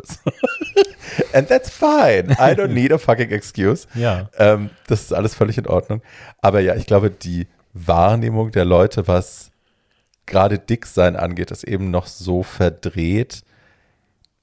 Jeder fühlt sich bemüßigt, dir reinzuquatschen. Jeder fühlt sich bemüßigt, dich anzusprechen und dir zu sagen, ähm, dir Tipps zu geben, wie du, wie du das managen kannst, wie du das beherrschen kannst, wie du es rückgängig machen kannst. Ähm, und wenn du Leute darauf ansprichst, werden alle immer sagen, nein, das ist doch gar nicht so. Und äh, es geht mir nur um Gesundheit, es geht mir nur um dies, es geht mir nur um das. Aber bei Doping zum Beispiel, ähm, wenn ein Typ im Club steht, oben ohne, mit einem irrsinnig aufgepumpten Körper, Ja. mit keinem Gramm Fett, wird kein Mensch auf die Idee kommen, zu dem zu sagen, äh, hör mal, wir müssen mal über deine Gesundheit reden. Ja, genau. Weil das, was du da machst, ist gefährlich und da kannst du dran sterben. Und äh, hier sind übrigens Statistiken, kann ich dir, würde Ja. kein Mensch jemals machen. Die kommen zu uns Dicken, die kommen niemals zu jemandem, der so aussieht. Wie viel ist dir denn Doping schon begegnet? Wie hast du, also begegnest du solchen Leuten viel, die pumpen, pumpen, pumpen mit, mit chemischen Hilfsmitteln? Ähm, nein. ähm, ich unterstütze keine Leute, ähm, die, Nein, dass äh, du das nicht unterstützt, ist die, klar. die dopen wollen. Das heißt, auch wenn Kunden zu mir kommen und sagen, ähm, ja, ich würde gerne vielleicht ein bisschen ausprobieren und so weiter. Ich will sagen, tut mir leid, da brechen wir unsere Session ab. Dann können wir, ich kann nicht unterstützen. Ich darf es nicht auch, äh, meine Versicherung nicht unterstützen, weil wenn etwas passiert in dem, im, im Session und so, Right. solcher Dinge, dann ist es äh, die, ist, ist problematisch und einfach ist auch gegen meine ähm, also was ist eig- eigentlich was überhaupt mit Fitness und Gesundheit zu tun? Das kann ich nicht, ähm, kann ich nicht unterstützen oder kann ich nicht irgendwie auch daneben stehen und sagen, ja, mach was du willst, ich, ähm, ich werde die Augen einfach dann zudrücken. Das geht einfach nicht. Ähm, und was du auch dann schön gesagt hast, du hast über Gesundheit gesagt und dass die so zwei Leute, die einer ein bisschen so dicker und der andere ist äh, wirklich äh, so Anabole, aber wird nie irgendwie äh, gegangen und sagen, ähm, äh, der Doping-Typ, äh, ja, das ist auch ungesund. Ähm, und da komme ich auch ein bisschen zu seiner Theorie äh, von ähm, einer Person, einem, ähm, ich glaube, so Medizinsoziologe, Mediziner, Jude aus den USA. Ähm, Anton Aronowski. der Eis Antonowski, ja. Kennst du das? Ich habe ein bisschen recherchiert, als Ach du so. den Namen schon mal hast fallen lassen. Genau, also Antonowski. Antonowski spricht äh, ein bisschen gegen diese äh, äh, Pathologie, entweder äh, bist du krank, ja oder nein, sondern er spricht über eine, eine Skala. Also wirklich, dass die Gesundheit wird auf die, auf die Skala einfach dann platziert. Und das heißt Saluto, Salutogenese. Ähm, das heißt, dass jede Person hat eine Skala Und es gibt auch die Risikofaktoren, Belastungsfaktoren. Und Belastungsfaktoren sollen nicht irgendwie so ähm, metabolische Störung oder höher Blutdruck, das kann auch irgendwie ähm, ähm, äh, Schlafmangel oder kann irgendwie so Reizbarkeit und so weiter sein. Und da, wenn man sammelt solche äh, Risikofaktoren, wird ein bisschen kränker. Und wenn weniger Risikofaktoren hat, ist man gesünder. Und wenn wir über Fitness sprechen und auch Gesundheitsbereich sprechen, weil das ist auch ja ein Teil Gesundheitsbereich, Bewegung und so weiter. Denn ich glaube, es gibt nicht welche, die irgendwie ins Gym gehen und sagen, ja, ich will ein bisschen kränker werden, sondern sie wollen ja gesünder werden. Sie mhm. wollen ihre Körper quasi verbessern. Mhm. Ähm, und dann kommen solche Dinge aufs Spiel. Es gibt welche, die machen sich fertig. Mhm sie denken, dass sie müssen Tag und Nacht irgendwie im Gym sein. Also AMPM zum Beispiel mhm. heißt, dass Leute gehen zweimal ins Gym am Tag. Mhm. Sie haben gar keinen Plan, sie gehen einfach hin, sie schlafen nicht und, und so weiter und so fort. Und dann man fragt, okay, ist das gesund oder nicht? Und weil die Ansprüche an so Körperideal, vor allem in der schwule Szene, so geprägt ist durch Medien und so weiter, mhm Leute wollen immer das erreichen. Sie geben nicht auf. Und sie machte das natürlich, wie du gesagt hast, auf den Kosten von der Gesundheit, von der Gesundheit. Ähm, und das Problem ist, dass sie auch ignorieren solche Körpersignale. Das heißt, wenn sie nicht schlafen können, wenn sie Burnout haben, das ist irgendwie Vorstufe von Depression haben und mhm. so weiter, ignorieren alles, um bestimmte Körper zu erreichen. Mhm. Wenn der Körper in solcher Situation ist, ist auch irgendwie, kann man auch solche Ziele nicht erreichen. Und wenn man schon das erreicht hat, ist man nicht happy. Ganz nee, klar. Ja. Und für mich ist das Problem so oft, also ich habe früher immer wieder radikal Diäten gemacht. Ich habe dann Atkins gemacht, ich habe Paleo gemacht, ich habe, wie heißt das, wo man nur Eiweiß und Fett isst? Ähm, Atkins? Nee. Ei Eiweiß? Wo mit so viel Fett. Ah, das kenne ich nicht. Was jetzt alle machen, Keto. Dann ah, habe ich Keto gemacht, ich habe diesen ja. ganzen Rotz gemacht. Ähm, immer wieder, um irgendwas, ne, um abzunehmen, weil ich ne, mir halt von außen ständig signalisiert wurde, ey, das ist krank, das ist nicht gut, du musst, du musst, du musst. Und wurde dabei ja körperlich immer kranker. Ich habe auch meinen Stoffwechsel irgendwie mhm. an die Wand gefahren. Ne? Mein Körper ist, ja, reagiert anders. Und ich habe dann irgendwann gelernt, also A, für mich war die Zeit der Bulimie und dieser Übertrainieren, das, was ich vorhin erzählt habe, die 1500 Kalorien am Tag ja. ähm, und viermal die Woche Bikram, ähm, da sah ich jetzt super aus. Und wenn ich dann ein bisschen zu viel gegessen habe, wenn ich dann über meine 1500 Kalorien gegangen bin, dann habe ich gekotzt. Mhm. Und das war am Anfang nur, um meine Diät einzuhalten. Und dann irgendwann als ich das nicht mehr halten konnte, weil das halt ne, absurd war, ja. so zu essen und mich so auszupowern und mein ganzes Leben dreht sich nur noch darum, jede, ich habe jede Olive Kalorien gezählt mit einer App, irgendwie alles wurde aufgeschrieben. Mhm. Als ich das aufgegeben habe ähm, und wieder versucht habe, normaler zu essen, ging der Zwang aber nicht weg. Und dann habe ich angefangen mit der Kotzerei, also richtig mit der Kotzerei. Dann okay. habe ich halt ne, alles reingeschoben und gleich wieder rausgekotzt. Ja. Und ähm, das habe ich drei, vier Jahre lang gemacht. So, und ich habe jetzt diese, ne, diese dicken Speicheldrüsen, die ich hier an der Seite habe, das sind Spätfolgen von der Bulimie, die mhm. gehen auch nie wieder weg. So, ähm, das war eine Zeit. Und für mich ist seitdem alles, was mit Diäten zu tun hat, äh, zwar, also ich will keine Diät mehr machen. Ja. Punkt. Ich will nicht mehr in einem Zustand sein, wo ich so mit mir umgehe, wo ich mir wo ich mich ständig kontrolliere, wo sich mein ganzes Leben nur darum dreht, wie viel oder wie wenig ich esse, wo ich ständig die böse Oberlehrerin bin, die mir, die hinter mir steht und mir mit, mit dem Lineal quasi auf die Finger schlägt bei ja. allem, wonach ich jetzt gerade Gelüst habe. Ähm, ich weiß, dass mein Essen nicht richtig ist. So, dass die Art, wie ich esse, nicht gesund ist, I know that. Mhm. Aber damit kann ich eher leben, weil das ein mir nachgeben ist, ein meinen Bedürfnissen nachgeben ist, anstatt diese restriktive, du darfst nicht, du darfst nicht, du bist mhm. schlecht, du bist fett, du bist scheiße, du darfst nicht das ist für mich der gesündere Weg. Und ich glaube, das sieht von außen erstmal weird aus, weil ich in dem Moment, wo ich aufgehört habe zu kotzen, mhm. habe ich zugenommen. Und die Leute, die mich von außen gesehen haben, haben gedacht, oh Gott, jetzt hat sie die Kontrolle verloren. In Wirklichkeit war genau dieser Punkt, aber das Aufhören zu kotzen und zunehmen eigentlich ein Therapieerfolg. Ja. Ne? So, jetzt, jetzt werde ich gesünder, weil ich aufhöre, mhm. diesen Scheiß zu machen. Von außen sah es aber anders aus. Und das rafft natürlich keiner, ne? aber trotzdem kommen die Leute zu dir dann und sagen dann, Gott, du bist aber fett geworden, jetzt reiß dich mal zusammen. Es geht aber nicht Barbie und so. Wie sollen wir dich denn jetzt nennen?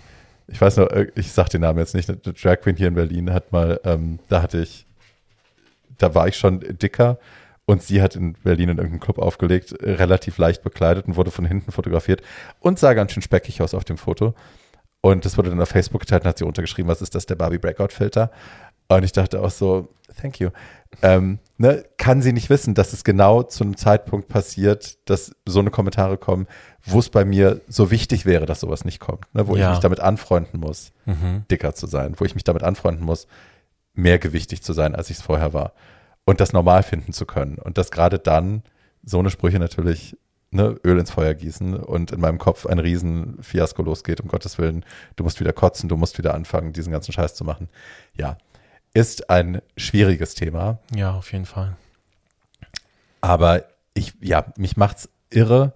Ich muss mich sehr zusammenreißen, Leuten zum Beispiel nicht zu gratulieren, wenn sie abgenommen haben. Ja, Weil das ist eine Sache, die machen wir automatisch, genau. finde ich. Also wenn Leute vorher dicker waren und dann abgenommen haben, wir gratulieren. Wir haben noch nie irgendjemandem zum Zunehmen gratuliert.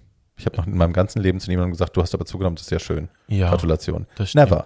Weil die Konnotation bei uns immer ist, abnehmen positiv, zunehmen negativ. Obwohl Anders es gibt welche, die das, wenn sie abnehmen, sie finden das doch doof und deshalb ist wirklich keine Sure. Gratulation. Ähm, vor allem irgendwie so Kommentare über Körper muss man richtig, richtig denn aufpassen. Egal was man sagt, abnehmen, zunehmen und so weiter, muss man wirklich denn aufpassen, weil man weiß ja nicht, was es dahinter ist. Womit man irgendwie auseinandersetzt, gerade in welche Phase man äh, befindet und so weiter. Man muss richtig denn aufpassen bei solche Kommentare. Und mei- aus meiner Erfahrung, ähm, nur wenn ich gefragt bin in meine sozialen Kreise, in die enge soziale Kreise, was ich denke, dann werde ich das äußern. Aus meiner Seite kommt es nie einfach denn freiwillig. Ähm, es ist nicht meine Aufgabe. Hm. Und ich finde, dass Leute müssen wirklich dann ein bisschen dann aufpassen, was sie da sagen, weil das gab, kann wirklich ein Kleinträger sein und dann das löst, löst total andere Dinge bei, der, bei den Leuten und ich weiß, das ist normalerweise nicht, was sie ja wollen, aber trotzdem manchmal ist auch unkontrollierbar. Nee, also tatsächlich hat mir auch dann passiert, dass irgendwie so, ähm, so eine Kunde zu mir kam und hat gesagt, oh, ich habe gesehen, dass jemand hat schon angefangen mit ein bisschen mehr Kohlenhydrate. Mir, Zu dir. als Trainer. ähm, und man denkt als Trainer, dass es irgendwie man gar nicht sensibel mit der Sache. Und das ist okay.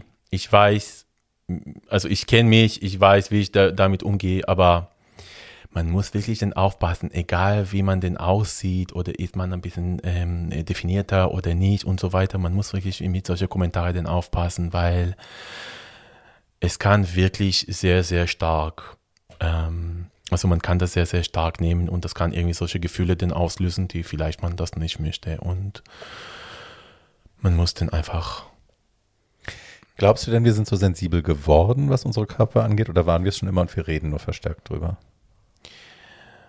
Ähm, ich glaube, das Körperideal ist total anders geworden und Leute wagen ein bisschen mehr zu sagen, weil jetzt mittlerweile mit der ganzen ähm, Instagram und so weiter, es, es wird immer gejubelt, wenn man Oberkörper irgendwie fotografiert ist. Ne? Also man sieht das auf den Likes. Willst du ein bisschen mehr Likes und Oberkörper? Willst du noch mehr Likes und Sixpack? Dann wirst du noch vielleicht ein definierter Chest. Also das ist irgendwie, wir sind so einfach sind geschult, das so zu machen. Wenn wir ein bisschen präsentieren uns als bestimmte ähm, Richtlinien, dann sind wir gejubelt. Aber kommt aus das Gegenteil. Wenn wir das doch nicht entsprechen, diese Kriterien, dann wir- werden wir auch einfach kritisiert. Und das ist, hängt von ab, wo. Ja, ich will nicht auf der, von der Straße irgendwie, aber wenn irgendwie so Kunden vielleicht und die denken, ja, ist okay, oder das ist witzig und keine Ahnung, ich sage, das ist, ist kein Problem an sich, aber trotzdem irgendwie, ich habe gesagt, okay, ja. Hab das eingenommen, danke. genau, das hat mich schon ein bisschen überrascht. Ja. Ja, also, dass man so solche Kommentare bekommt, weil ähm, auch als Trainer würde ich das nie sagen, auch Kunden würde ich nicht sagen, ähm, was ist denn los? Und so, ist ein bisschen mehr irgendwie Speck irgendwie drumherum, würde ich das nie sagen. Ich würde das nicht sagen. Ich würde nur sagen, wenn man mich irgendwie ganz gezielt fragt.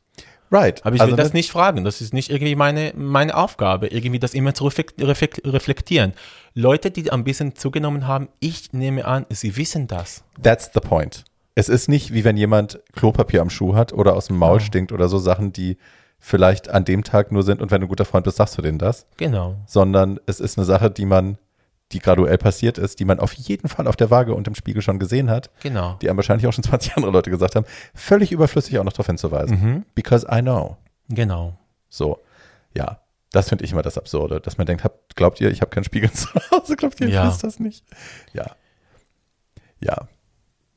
Ich glaube, das ist jetzt auch, also ne, für viele Leute, du hast es gerade schon gesagt, ähm, die Problematik mit dem Bruder, der dich äh, sieht und sagt, mein Gott, du bist aber fett geworden. Mhm. Ich glaube, das ist jetzt für ganz viele Leute auch echt schwierig, ähm, weil Weihnachten ist, weil viele von uns nach Hause fahren zur Familie, Ja. die uns vielleicht ein oder zwei Jahre nicht gesehen haben, ne? Mhm. auch gerade noch Pandemiejahre, wo wir alle noch äh, uns ein bisschen weniger bewegt haben, vielleicht ein bisschen mehr gegessen haben. Ähm, ich glaube, das ist für ganz viele Leute jetzt Horror, nach Hause zu fahren und die Familie zu konfrontieren und sich dann erstmal ne, die doofen Sprüche anhören zu Mhm. dürfen von dem besoffenen Onkel. Ja, bestimmt. Also ich kenne das nicht aus, aus meine, ähm, quasi aus, aus Israel, weil bei uns gibt es kein Weihnachten. Wir sehen die Familie ja jede Mhm. Woche zu Shabbat, so am Freitag. Das ist das ähm, der Abendessen am Freitag. Und deshalb jede Woche, die Änderung ist ja nicht groß. Aber wie jede Woche. Also auch wenn du hier bist, Skype dir dann oder was? Nee, nee, aber wenn ich dort gelebt habe, dann war ich jede Woche zum Abendessen. Right. Die ganze Familie, normalerweise auch mit Oma und Opa und Onkel und so weiter. Und wenn man das ein bisschen so kleiner halten wollen, dann nur die, die erste Kreis halt. Also Mhm. äh, Vater, Mutter und äh, Bruder, Geschwister. So. Genau. Ähm, trotzdem, ähm, ja, weil so, solche Kommentare sind ja, sind ja schwierig. Die Frage ist, wie man damit denn umgeht. Das ist auch die Frage. Oder man lässt das einfach den Platz im Leben oder man sagt, das, das ist nicht mein. Das gehört nicht mir, diese Kommentar. Ich lasse das. Und das war's. Ähm, und das muss man, das muss man auch ein bisschen ähm, äh, üben. Das ist nicht einfach, das ist so leichter äh, gesagt als getan. Ähm, aber trotzdem, und das auch hängt von ab, von wem wird es gesagt. Aber ich glaube, es ist, äh, es ist machbar. Ähm, du hast mir im Vorgespräch von einem Buch erzählt, über das du gerne reden wolltest, was ich nicht kenne. 4 AM, wie heißt das 4? Ähm, äh, 4am Club, Okay. Glaube heißt das Buch. Äh, ich habe das Buch nicht gelesen. Ja, heute, heutzutage gibt es ganz viele so Apps, die machen irgendwie die Zusammenfassung, dann kann man ein bisschen Right. so inspirieren lassen. Ähm, genau. Ähm, und das Buch ähm, äh, spricht über irgendwie ein bisschen motivierter und effizient und ähm, Zeitmanagement und so weiter. Und sagt, dass jeden Tag muss man irgendwie so eine Stunde trainieren nach dem Aufstehen.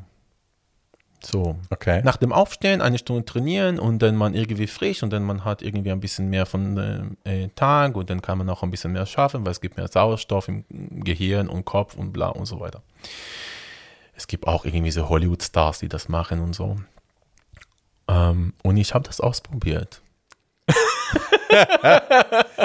In der Hoffnung, dass es dir hilft oder weil du testen wolltest? Nee, weil ich, äh, ich normalerweise habe ich den zwei Schichten, Morgenschicht und Abendschicht und ich fange relativ früh an, also 9 Uhr und ich wollte irgendwie vor dem Ganzen ein bisschen trainieren und ein bisschen die Wohnung dann aufräumen und bla und Dinge irgendwie schaffen. Dann habe ich gesagt, okay, bei mir meine Abend ist normalerweise auch ein bisschen entspannter, also ich gehe nicht raus und Clubs und Bars und so weiter sind nicht mein Ding und deshalb habe gesagt, ja, ich will das probieren. Dann bin ich ins Bett, also äh, um 10, 22 Uhr gegangen ähm, und dann tatsächlich um 4 dann aufgestanden Ja. und auf dem Weg zum Quit gemacht.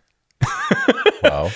Das ist lustig in dieser Zeit, weil denn man sieht aus dem Fenster so viel Porno, es ist unglaublich.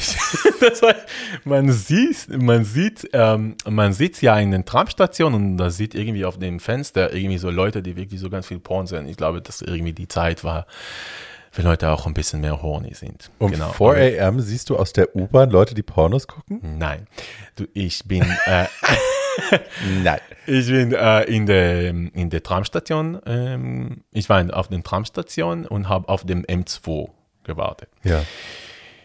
Und in dieser Station, es gibt auch die Gebäude gegenüber mit einem großen Fenster. Und aus dem, also drin, man sieht irgendwie, was denn da drin ist und dann man sieht ganz viel so Fernsehen und ganz viel Okay. so äh, Screens. Und da habe ich ganz viel irgendwie so Porno gesehen. Okay. Also Leute, die schon schön, also auf jeden Fall nicht geschlafen haben. Das war ganz lustig. Äh, ich mache mich in dem Weg irgendwie mit dem Eiweißshake und so weiter und dann alle haben irgendwie andere Pläne. Aber auf jeden Fall War das wach. auf jeden Fall wach. Das Ding ist, dass hab's gemacht, habe ich das ausprobiert. Jedes Mal, dass ich das gemacht habe und so früh irgendwie ins äh, Gym gegangen, ähm, habe ich mich verletzt. Ähm, das heißt, das wird nicht wirklich was Akutes und so weiter, aber das hat irgendwas gepiekt und so weiter. Und wenn bei mir, wenn ich Schmerzen habe, dann höre ich auf. Ich sage nicht, okay, meine Nacken ist ein bisschen so, tut weh, aber ich kann die Beine trainieren. Nee, ich gehe nach Hause. Das hat irgendwie so zweimal passiert. Und dann äh, habe ich gesagt, okay, aber die Theorie finde ich gut. Die Theorie von äh, 4 AM Club finde ich okay, finde ich gut. Ich will das gerne weiter vielleicht realisieren.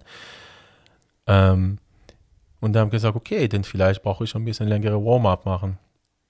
und dann habe ich Warm-up gemacht und ganz banal die Arme dann hochgezogen. Und dann, ich habe meinen Nacken komplett in irgendwie was gezogen und konnte nicht mehr. Ich, okay, Moran, nein, nein, geh nach Hause. 4 Uhr früh ist vielleicht einfach nicht die Zeit für Sport. Genau. Und das ist genau, was ich sagen möchte. Es gibt viele Modelle, viele Theorie, viele tolle Bücher von Leuten und so weiter, die vielleicht populär, Bestseller und so weiter. Muss bei, bei uns einfach nicht irgendwie entweder ausprobiert werden oder irgendwie äh, umgesetzt werden. Muss man nicht. Muss man einfach auf die Körpersignale einfach hören. Das ist das Wichtigste. Ähm, und nur so kann man wirklich, wenn wir über Gesundheit sprechen, wirklich die Gesundheitszustand auch dadurch auch ein bisschen verbessern. Wenn die Ignoranz nicht da ist, wenn wir wirklich auf dem Körper wirklich zuhören. Weil, also genau wie du äh, da gesagt hast, weil irgendwann, wenn wir so motiviert sind, quasi und so stur und so voll und ganz auf unserem Weg sind und wir ignorieren alle Symptome, alle Signale, dann kommt auch nicht mehr Gesundheit auf dem Spiel, so kommt nur ästhetisch und aber wir machen unseren Körper kaputt und das ist auch nicht das Ziel, das wir am Anfang wollten und das ist schade. Genau. Du hast im Vorgespräch hast du mir gesagt, dass es für dich ähm, vielmehr um den Weg geht. Also dass der Weg das Ziel ist und nicht das Ziel an sich, weil das Ziel an sich eben oft falsch gesteckt ist oder illusorisch ist oder so, sondern dass es mehr darum geht, dass man nicht leidet, dass man sich nicht wahnsinnig unter Druck setzt, dass man äh, ne, eben auf sich hört auch und auf das, was geht und dass es eben nicht mit Frustration verbunden sein soll, sondern mit enjoyable moments. Genau, Erfolgsmomente. Ja. Genau. Ähm, zum Beispiel, wenn ein Kunde zu mir kommt und sagt seine Wünsche, normalerweise sind keine konkrete Ziele, aber das ist irgendwie ein anderes Thema, sondern irgendwie Wünsche von bestimmten Körperideal. Ähm, da muss ich das einfach dann aufteilen und schauen, wie wir den Weg einfach realisieren, wie wir das, das Ziel einfach erreichen. Davor bin ich, davon kriege ich das Geld. Ist mir aber schade, wenn Leute, meine Kunden, die ich richtig mag und sie sind mir sehr wichtig, äh, trotzdem auf einem Prozess ähm, den Prozess nicht genießen. Hm. Und im Gegenteil, sie leiden. Das heißt, wenn eine Kunde zum Beispiel mit Koordination nichts was äh, angefangen konnte, aber nach einem Monat seine Koordinationsfähigkeit ist super, er kann irgendwie ähm, sehr gut bestimmte Übungen machen und so weiter. Für mich ist ja Erfolg, Erfolgmoment. Vor ihm wahrscheinlich nicht, weil er wollte ja Chest haben und bla und so weiter und so. Right. Denn sie kommen wirklich immer auf die Ästhetik und nicht irgendwie auf was ich bisher erreicht habe. Weil das ist ja der Weg. Also als ich ähm, abgenommen habe, das war nicht irgendwie, ich, ich habe ich hab nicht gelitten. Ich habe irgendwie eine, eine ähm, Vision, würde ich sagen. Ich habe das dann aufgeteilt und dann habe ich es dann ganz langsam gemacht. Das Ziel war, okay, am Ende, nach zwei Jahren oder drei Jahren, habe ich es geschafft. Äh, Ich habe nicht gelitten. Ich habe das quasi als Routine gehabt und dann langsam irgendwie mir gesagt, Moran, das war aber gut heute. Obwohl ist das Endziel noch ganz weit war. Und das ist mir auch wichtig. Leute, die in solche Prozesse sind oder was entschieden haben, egal was, einfach den Prozess ähm, ähm, genießen oder sagen, ich war heute super. Ich freue mich, ich bin stolz auf mich. Und das an sich schon macht ein schönes Gefühl, wenn man das schon hört. Ähm, und das entspannt auch, weil ähm, wir können einfach als ähm, uns als quasi so uns als äh, Moran und ich habe bei mir irgendwie so ein kleines Kind. Und wenn das Kind wird immer dann geschimpft und so, du bist nicht gut, du, du, du, morgen mach noch ein bisschen besser. Irgendwann rebelliert das Kind, will nicht mehr. Aber wenn man sagt, ja, das war heute super und, äh, morgen, und wenn heute es hat doch nicht passiert, aber dann kannst du den Morgen ein bisschen mehr versonnen mit uns irgendwie umgehen und das ist wirklich der Schlüsselpunkt von Ganzen und auch vor allem von diesem ganzen Body Image und so weiter. Sport mit dem inneren Kind. Genau. Ich liebe den Ansatz. ja, Ist gut. genau. Kannst du verkaufen. Seriously. Viele Leute mit dem inneren Kind sehr viel Geld verdient.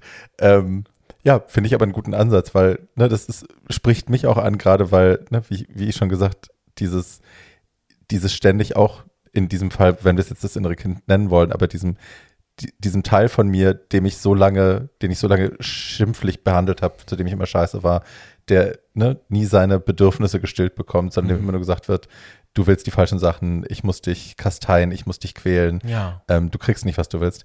Di- Das, diesen Teil mit einzubeziehen, finde ich äh, eine ganzheitlichere Art, damit umzugehen und wahrscheinlich auch eine, die eher von Erfolg gekrönt sein wird, jemals als ne, dieses ständige sich selbst schinden. mhm. So. Für mich Genau. macht das Sinn. Schatz, ähm, ich weiß, du bist relativ gut ausgelastet, äh, was äh, deine Kunden angeht, aber ähm, wenn Leute das Bedürfnis haben, sich an dich zu wenden, was äh, Arbeit angeht, können die das noch machen? Ja, gerne kann man mich ähm, über äh, Instagram kontaktieren. Ähm, genau, mein Instagram ist fityourlife.berlin. Ähm, kann mir dann einfach schreiben und schauen, was sind ja die Bedürfnisse, was sind ja die Wünsche. Es gibt auch welche, die nur was Punktuelles wollen oder was lang, langfristig denn wollen. Ich muss einfach dann schauen von den Stunden, äh, ob ich da die Kapazität habe. Aber trotzdem, ich ähm, antworte Fragen ganz gern und äh, man kann mich dann alles fragen und so weiter. Ähm, und ich unterstütze auch ganz gern auch welche, die kleine Fragen haben, Thema Ernährung und Gesundheit. Das mache ich. Super, ich packe alle deine Details natürlich in die Show Notes. Genau. Ähm, Gibt es noch irgendwas, was du pluggen willst? Irgendwelche Events, auf die du hinweisen willst? Irgendwelche Produkte? Irgendwelche Sachen, die du noch auf dem Zettel hast? Ähm, nee, tatsächlich nicht. Ich habe nur meine äh, Instagram. ähm, ja, und das war's. Und nur das Einzige, was ich sagen möchte, und das ist mir wichtig, dass wir uns da, das Wichtigste und wir müssen auf uns dann aufpassen und uns schützen. Und das ist, das ist alles. Genau. Sehr schön. Ich danke dir, mein Schatz, dass du heute da warst. Ähm, ja, und ne, ihr da draußen, die ihr das heute gehört habt, äh, wenn ihr jetzt zu Hause bei der Familie seid und äh, euch blöden Kommentaren ausgesetzt fühlt oder Angst habt, dass solche kommen, ähm, führt euch vor Augen. Das hat nichts mit euch zu tun. Das sind immer nur die Meinungen der anderen, die müsst ihr euch nicht anziehen. Aber wenn es äh, schmerzhaft wird oder doof wird, ähm, geht einfach eine Runde raus, macht eine Runde um den Block äh, ne, oder sagt den Leuten vielleicht auch einfach, dass sie die Fresse halten sollen, weil keiner hat das Recht, euch ähm, böse zu kritisieren und dafür zu sorgen, dass ihr euch scheiße fühlt. So. Äh, ihr kennt das Spiel. Wenn ihr den Podcast unterstützen wollt, dann erzählt ihr euren Freunden davon. Dann könnt ihr mir auf äh, Spotify mittlerweile auch äh, 5-Sterne-Bewertungen geben. Äh, auf Apple Podcast gilt dasselbe. Und wenn ihr Anregungen habt, dann bitte an tragischabergeilpodcast.gmail.com. So, und jetzt wünsche ich euch eine gute Zeit zwischen den Jahren. Keine blöden Vorsätze fürs neue Jahr, weil ne, Ja. auch das ist ja immer eine große, eine große Krux, die man sich vornimmt. Äh, für nach Silvester, glaube ich, schnellen die Neuanmeldungen in den Fitnessstudios immer nach oben Auf jeden Fall. und äh, die Frustration kurz danach ist vorprogrammiert. Also ja, geht gnädig mit euch um und mit euren Körpern und äh, genießt auf jeden Fall das Essen. So, dann schöne Feiertage und einen guten Rutsch euch allen. Danke. Tschüss.